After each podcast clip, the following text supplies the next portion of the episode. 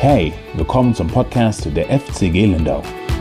Wir sind eine Gemeinde, die sich leidenschaftlich für das Wort Gottes einsetzt und das Evangelium mit dieser Generation teilen möchte. Wir hoffen, dass du durch diese Botschaft ermutigt, gestärkt und herausgefordert wirst. Und nun die Botschaft vom Sonntag.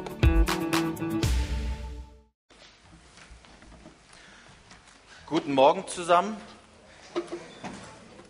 Ich darf auch Gäste willkommen heißen oder Leute, die das erste Mal da sind oder das zweite, dritte Mal. Schön, dass wir zusammenkommen können.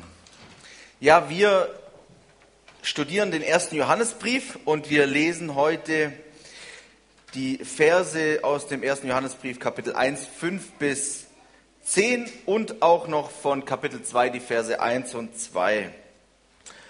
Und wer will, darf gerne aufstehen zur Schriftlesung.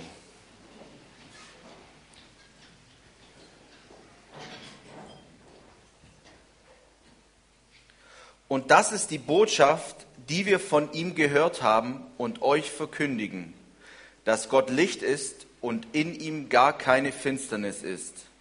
Wenn wir sagen, dass wir Gemeinschaft mit ihm haben und doch in der Finsternis wandeln, so lügen wir und tun nicht die Wahrheit. Wenn wir aber im Licht wandeln, wie er im Licht ist, so haben wir Gemeinschaft miteinander und das Blut Jesu Christi, seines Sohnes, reinigt uns von aller Sünde. Wenn wir sagen, dass wir keine Sünde haben, so verführen wir uns selbst und die Wahrheit ist nicht in uns. Wenn wir aber unsere Sünden bekennen, so ist er treu und gerecht, dass er uns die Sünden vergibt und uns reinigt von aller Ungerechtigkeit. Wenn wir sagen, dass wir nicht gesündigt haben, so machen wir ihn zum Lügner und sein Wort ist nicht in uns. Meine Kinder, dies schreibe ich euch, damit ihr nicht sündigt. Und wenn jemand sündigt, so haben wir einen Fürsprecher bei dem Vater, Jesus Christus, den Gerechten, und er ist das Sühneopfer für unsere Sünden, aber nicht nur für die unseren, sondern auch für die der ganzen Welt.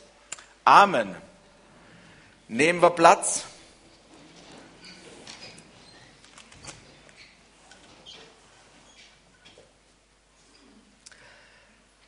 Als Johannes diesen Text an die Gemeinden schreibt, ist die Himmelfahrt Jesu, die Ausgießung des Heiligen Geistes zu Pfingsten circa 60 Jahre schon in der Vergangenheit.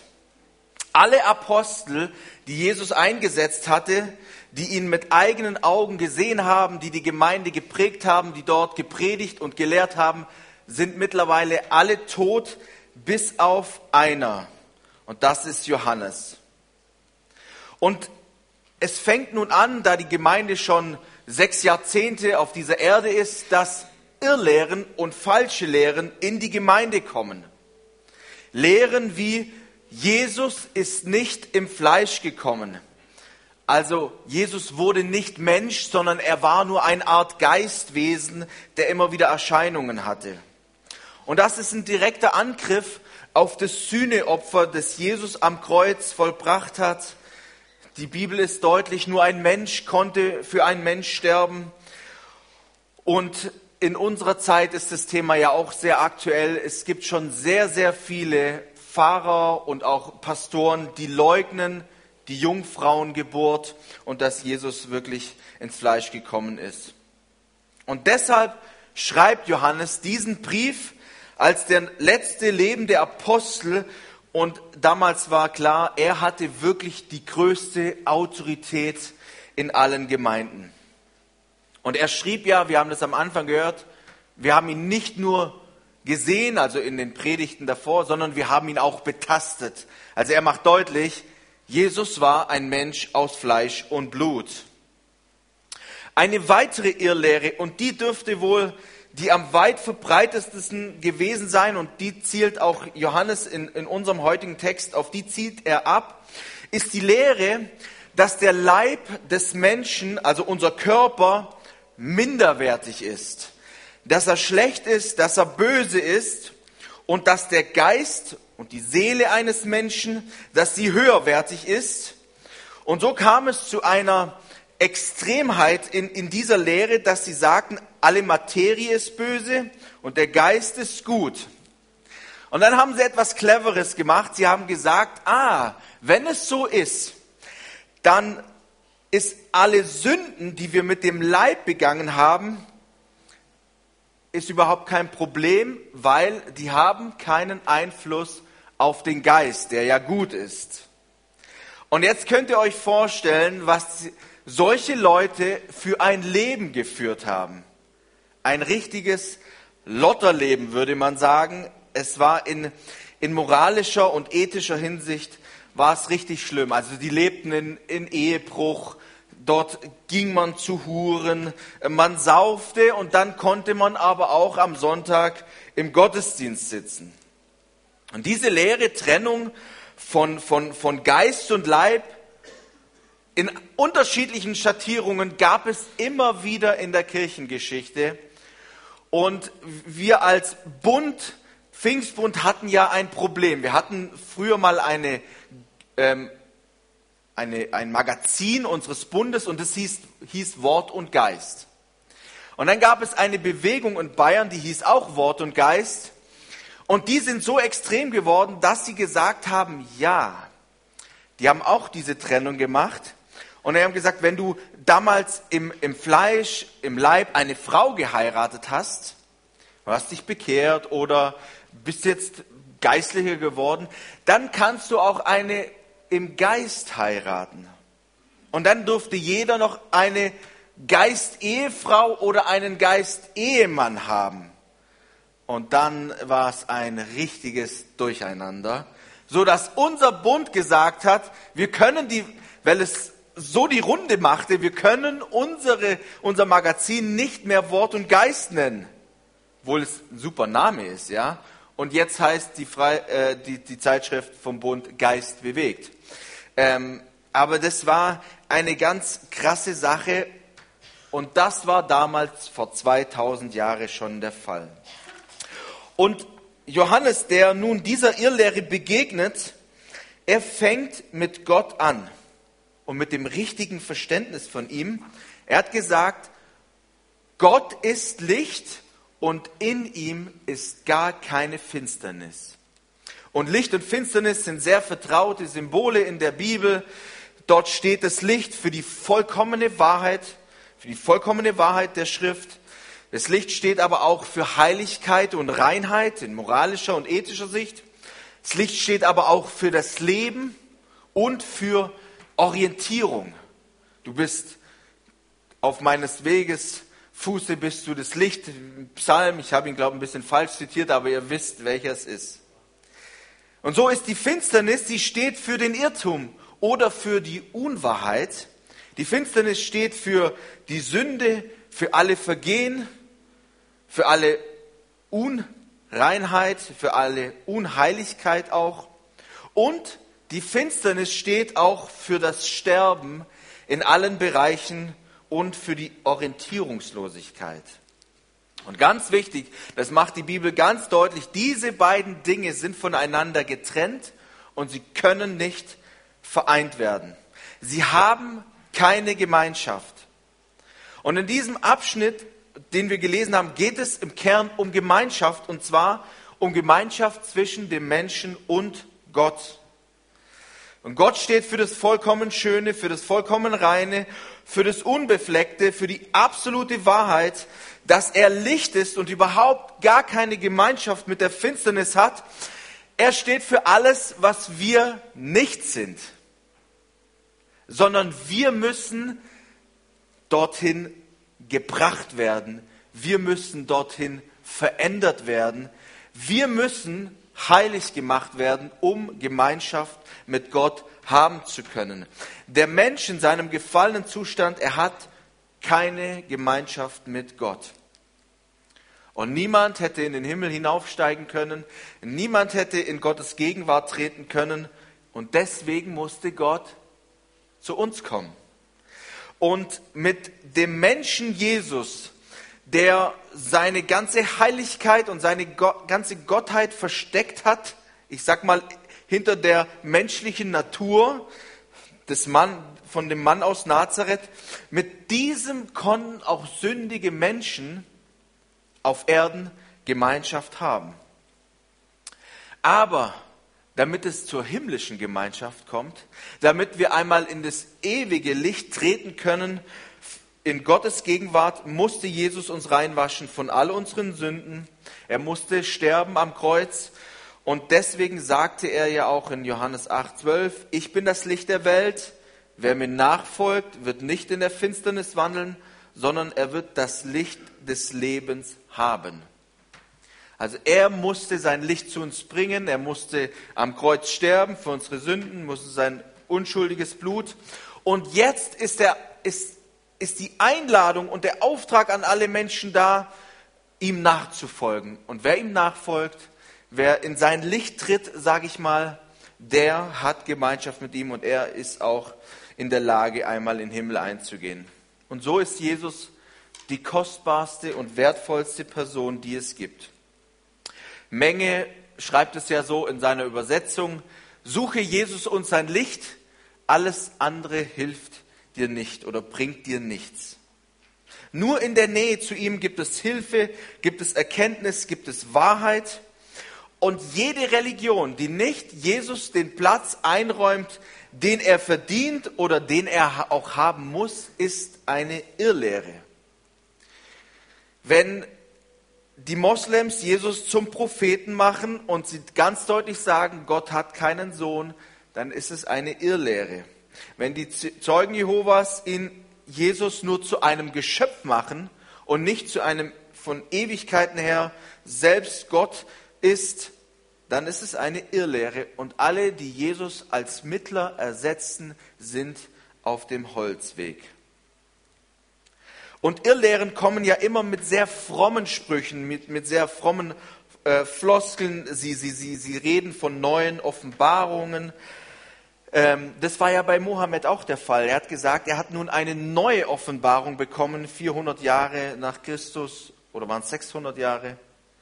Ähm, und er, er sagte, er musste die bringen, damit die Schrift ergänzt wird.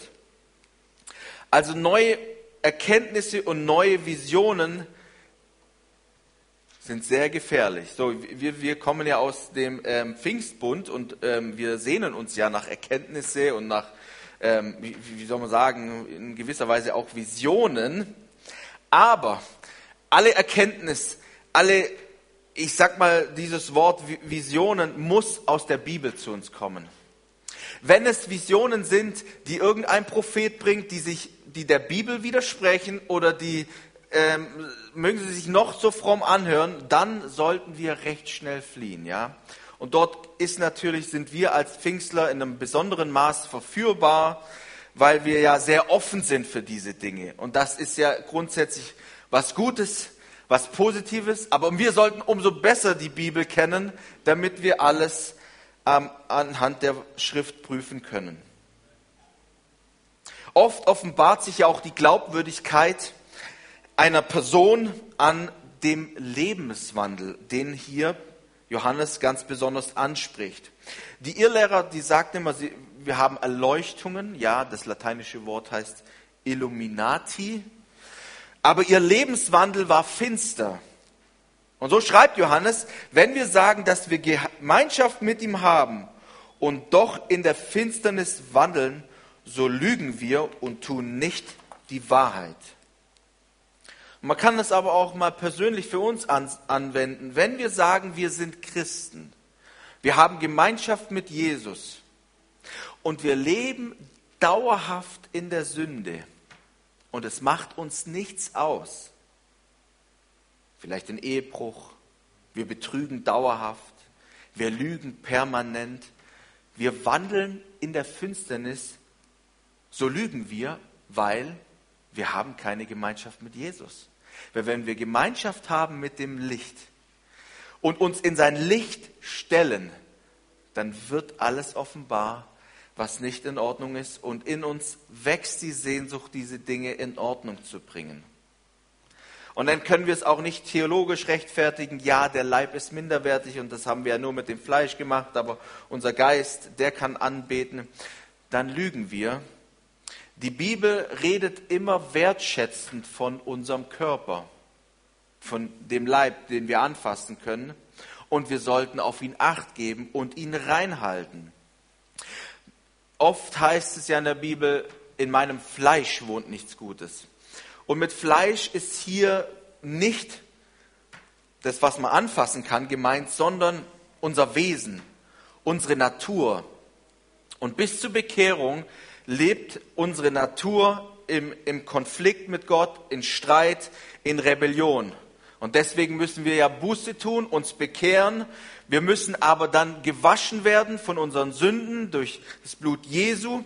Und wir brauchen das neue Leben. Wir brauchen, es wird übersetzt mit Wiedergeburt, neue Geburt, von oben geboren. Wir müssen vom Himmel aus, von Gott gezeugt werden, damit wir das neue Leben haben. Wenn wir es nicht haben, dann haben wir keine Gemeinschaft mit Gott.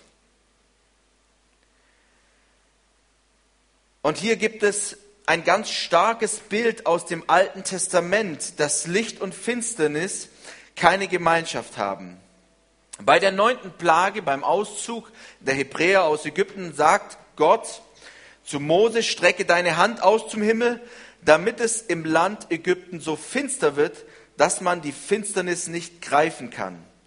Da streckte Mose seine Hand zum Himmel aus und es kam eine dichte Finsternis im ganzen Land Ägypten drei Tage lang, so dass während drei Tage niemand den anderen sehen konnte, noch jemand von seinem Platz aufstehen konnte, aber alle Kinder Israels hatten Licht in ihren Wohnungen.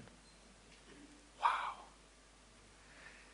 Da war die geistliche Wahrheit, wer Gemeinschaft hat mit Gott, offenbar. Da lebten die ganzen Ägypter in der Finsternis. Sie konnten nicht mal aufstehen, weil es so finster war. Da verliert man ja völlig die Zeit und Orientierung. Aber die Israeliten, die hatten Gemeinschaft. Bei ihnen war das Licht. Und so ist es natürlich ein ganz starkes Bild auf unsere Zeit, in der wir leben oder auf die Menschheit allgemein. Sie lebt in der Finsternis Ägyptens. Sie hat die Orientierungslosigkeit. Sie haben keine Gemeinschaft mit Gott, mit dem Licht, aber die Kinder Gottes, die Jesus in ihrem Zentrum haben, die haben echte Gemeinschaft, die haben das Licht. Und so wollen wir noch einen weiteren Punkt betrachten, und zwar uns beschäftigen mit dem Unterschied zwischen, wenn Christen sündigen, also Kinder Gottes, und wenn Ungläubige sünden oder ich sag mal nur Namenschristen. Hier schreibt Johannes, wenn wir sagen, dass wir keine Sünde haben, so verführen wir uns selbst und die Wahrheit ist nicht in uns. Wenn wir aber unsere Sünde bekennen, so ist er treu und gerecht, dass er uns die Sünden vergibt und uns reinigt von aller Ungerechtigkeit. Wenn wir sagen, dass wir nicht gesündigt haben, so machen wir ihn zum Lügner und sein Wort ist nicht in uns. Interessant ist, welchen Unterschied Johannes hier macht. Er schreibt einmal, wenn wir sagen, dass wir keine Sünde haben. Und dann sagt er, wenn wir aber unsere Sünden bekennen. Und er redet einmal von der Sünde und er redet einmal von den Sünden. Und mit Sünde ist hier gemeint eine Natur, die wir als Menschen haben, die mit Gott im Konflikt ist, eine Gott widerstrebende Art und die ist fest verbunden in uns, von der, wir, von der wir einmal grundsätzlich erlöst werden müssen. Aber aus dieser Art heraus tun wir die Sünden, also die Vielzahl, die Tatsünden. Man kann auch sagen, ein Mensch wird nicht zum Sünder, weil er Sünden begeht, sondern der Mensch sündigt, weil er ein Sünder ist. Es ist etwas in unserer Natur, in unserem Wesen, von dem wir erlöst werden müssen. Ein für alle Mal. Und erst dann können wir Gemeinschaft mit ihm haben. Falsche Lehrer lebten so sehr in der Finsternis, dass sie sagen, der Mensch besitzt gar keine sündige Natur. Er ist auch kein Sünder, er braucht keine Erlösung, sondern er braucht nur eine gute Erziehung. Er braucht nur einen guten moralischen Standard, nach dem er sich richten kann und dann wird das Gute in ihm hervorkommen und dann wird alles gut. Und das ist entgegen der Schrift, es ist ja auch entgegen der Realität. Weil wenn jemand nicht zugibt, dass er ein Sünder ist, dann kann er gar nicht errettet werden. Und wie viele Theologen und Pfarrer in unserer Zeit sagen, Jesus hätte nicht am Kreuz sterben müssen, er musste nicht sterben für unsere Sünden, sondern er hat dort nur ein gutes Vorbild in Leiden gegeben. Und so führen sie ganze Kirchen, ganze Bewegungen in die Finsternis. Und sie sitzen eigentlich wie die Ägypter im Dunkeln. Johannes hat es so gesagt, so verführen wir uns selbst und die Wahrheit ist nicht in uns. Wie viele sind, man muss sagen, blinde Blindenführer, weil sie die Wahrheit der Schrift nicht anerkennen über die grundlegenden Dinge. Nun ist aber die Frage, wo ist der Unterschied, wenn ein Christ sündigt und wenn ein Nicht-Christ äh, sündigt?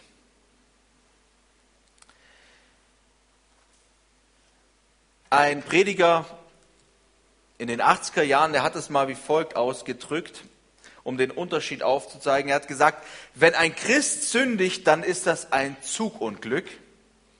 Wenn ein Ungläubiger sündigt, dann ist es fahrplansmäßig.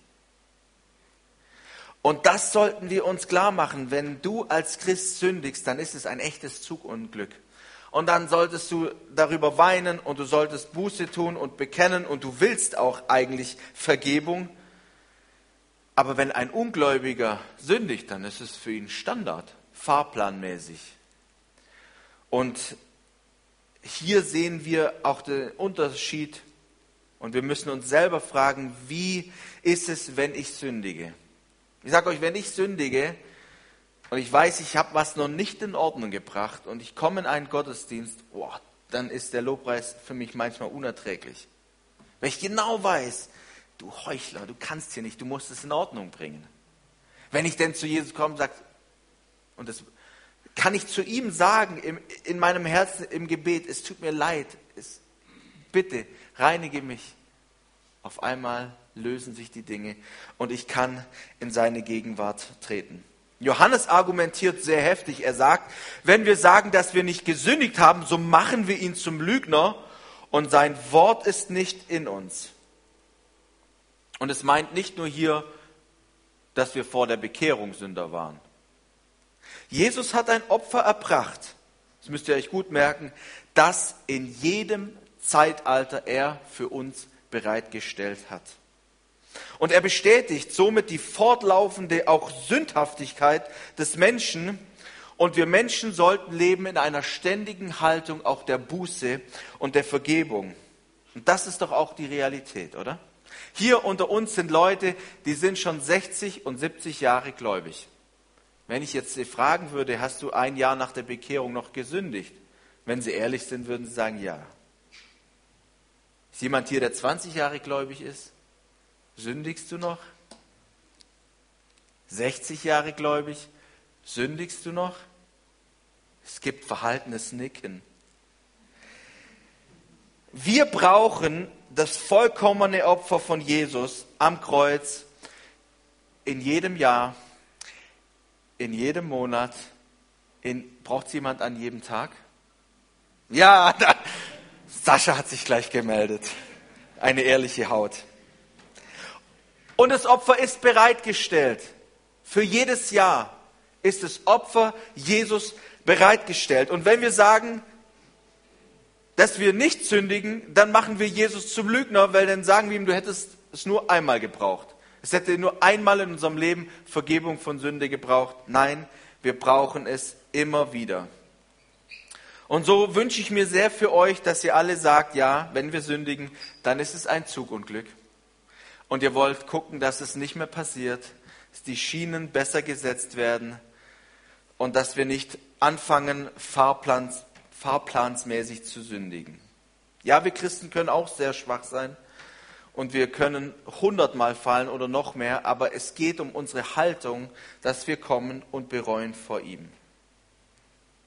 Und nun kommt er, wo, wo Johannes klargestellt hat, dass der Mensch immer noch sündigt, und immer noch Vergebung braucht, kommt er nun nochmal in seiner ganzen Warmherzigkeit und Liebe und schreibt zu ihnen, meine Kinder, dies schreibe ich euch, damit ihr nicht sündigt. Und wenn jemand sündigt, so haben wir einen Fürsprecher bei dem Vater, Jesus Christus, den Gerechten. Und er ist das Sühneopfer für unsere Sünden, aber nicht nur für die unsere, sondern auch für die der ganzen Welt.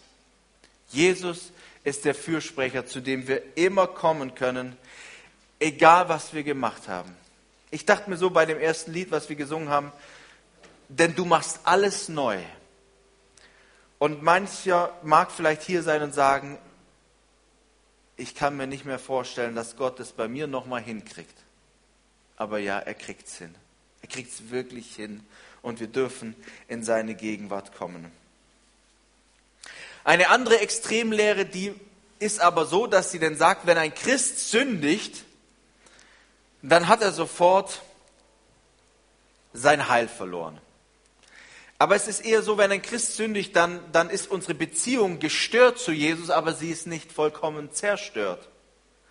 Ich kannte mal einen, der mir gesagt hat, ja, deswegen tue ich auch immer gleich Buße, was grundsätzlich gut ist, weil wenn sonst die Entrückung wäre, wäre ich nicht dabei, wenn ich gerade in dieser Sünde leben würde oder machen würde. Und das, das ist ja auch eine ganz grausame Wahrheit, wenn wir uns unsere Realität, stellt euch vor, wenn, wenn ihr eine Sünde macht, seid ihr sofort wieder verloren. Und wenn denn die Entrückung wäre, wärt ihr nicht dabei. Also das, da, da würde man ja wahnsinnig werden. Und so ist es eben auch nicht, ja. Jesus gibt uns durch die Wiedergeburt eine juristische Stellung, in der es heißt, wir können nicht mehr verklagt werden. Aber in unserem Leben als Christen, in unserem Prozess in der Heiligung wird unsere Beziehung zu Jesus gestört, wenn wir sündigen. Und das müssen wir wieder ausräumen, weil wir wollen ja dauerhaft Gemeinschaft mit ihm haben. Und das ist das, was der Text eigentlich besonders hervorhebt, ist die Gemeinschaft mit Jesus. Und die brauchen wir. Ich will auch gar nicht mehr darauf verzichten, auf diese Gemeinschaft mit Jesus. Mein Leben wäre so sinnlos. Es wäre so leer. Es hätte so überhaupt gar keine Bedeutung mehr, wenn ich keine Beziehung zu Jesus hätte. Und ich will wie die Kinder Israels, ich stelle mir das vor, wie da drei Tage Finsternis war und da saßen die Familien beisammen und hatten Licht in ihren Wohnungen. Was für ein starkes Bild für uns, auch für die Gemeinde, dass wir hier zusammenkommen wollen, uns versammeln wollen unter dem Namen Jesus, unter seinem Wort und dass wir wissen, er ist das Licht und er scheint in unsere Herzen. Und eine Qualität auch einer Gemeinde nimmt enorm zu, wenn jeder Einzelne dort seiner Verantwortung nachkommt. Also stellt euch vor, wir alle würden uns die ganze Woche bemühen, unsere Beziehung mit Jesus in Ordnung zu halten, die Gemeinschaft mit ihm zu pflegen. Und dann kommen wir am Sonntagmorgen hier zusammen. Was wäre das für eine geistige Kraft, die da wäre? Was für eine Reinheit, was für eine Sehnsucht. Es gibt in Erweckungszeiten Berichte, wo, wo, wo, wo Gemeinden so durchdrungen waren von dem Licht Jesu, die permanent dort ihr Leben in Ordnung gehalten haben, dass wenn ein Ungläubiger reingekommen ist, dass der sofort von Sünden überführt worden ist. Weil dort die Gemeinschaft des Lichtes so war, dass alle ins Licht gestellt wurden. Was für eine gefährliche Bitte. Aber was für eine Verantwortung, die du hast für, für deine Gemeinde. Die Verantwortung tragen nicht die Pastoren und die Älteste. Die können das ja in den wenigsten Fällen sehen, was du tagsüber machst, wie es in deinem Leben aussieht. Aber wenn du deiner Verantwortung nachkommst und sagst, ich will, wenn die Gemeinde sich versammelt in Lindau, dann will ich nicht derjenige sein, der im Verborgenen hier was mit hineinschleppt, um auch die ganze geistliche Atmosphäre eigentlich irgendwie schlecht zu prägen. Und hier ist es eine Verantwortung, die ich euch alle mitgebe. Da muss noch nicht mal jeder zu mir jetzt kommen oder sich schlecht fühlen. Wenn du in deinem Gewissen berührt bist, dann ist es gut. Aber klär es vor Gott. Es ist deine Verantwortung vor Gott. Und lasst uns zusammenkommen, bei allen Versammlungen sagen, ich will hier nichts mit reinschleppen. Ich will hier keine Sünde mit hier reinschleppen. Es ist die Gemeinschaft der Heiligen. Und es, die ist so kostbar, sie ist so heilig. Ich will nicht derjenige sein, der hier was mit reinbringt, was nicht in Ordnung ist. Was dann zunimmt auch an Substanz, an Kraft, an Heiligkeit, an Reinheit. Und das Wunderbarste ist doch, wir haben einen Fürsprecher beim Vater, der uns nie verdammt, der mit ausgestreckten Händen dort steht, der seine Hände hat durchbohren lassen für meine Sünden. Und niemand, hier wird, hier wird nie einer hier vorne stehen, der mit Steinen auf euch werfen kann. Nie. Und deswegen dürfen wir zu Gott kommen und sagen, wir wollen Gemeinschaft mit, mit dir und dem Licht haben. Wir wollen uns in dein Licht stellen, wollen uns reinigen lassen, fortwährend immer wieder, damit auch die Gemeinschaft der Heiligen nicht befleckt wird. Herr Jesus, wir danken dir für dein Wort, für dieses Wort, was Johannes an die Gemeinde schreibt, was ja so aktuell ist und so dringlich und so von, von Tragweite und Bedeutung auch für uns. Herr, ich bitte dich, dass du mir hilfst, in, in, in Heiligkeit wirklich zuzunehmen vor dir. Herr, dass ich die Dinge schnell in Ordnung bringe. Danke, dass ich so oft ich auch fall und sündige, zu dir kommen kann und du reinigst mich und du vergibst mir. Und dass du auch jedem, der hier ist, wenn er noch so oft dieselbe Sünde getan hat, du bist so treu und gerecht und du vergibst es. Und dein wunderbares Opfer am Kreuz, es gilt für die ganze Welt.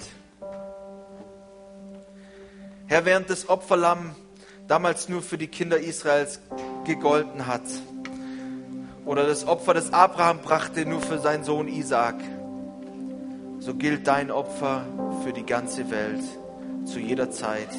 Und jeder ist eingeladen, zu dir zu kommen und sich mit dir zu versöhnen. Jesus, du bist wirklich der Allerkostbarste. Dir gebührt alle Ehre und aller Ruhm. Und wir lieben dich. Amen.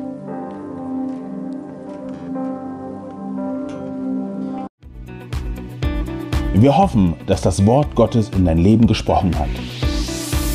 Danke fürs Zuhören und vergiss nicht, unseren YouTube-Kanal zu besuchen. Du findest uns auch auf Instagram, Facebook und natürlich auf unserer Website www.fcg-lindau.de. Bis nächste Woche, wenn wir wieder in das lebendige Wort Gottes eintauchen. Tschüss.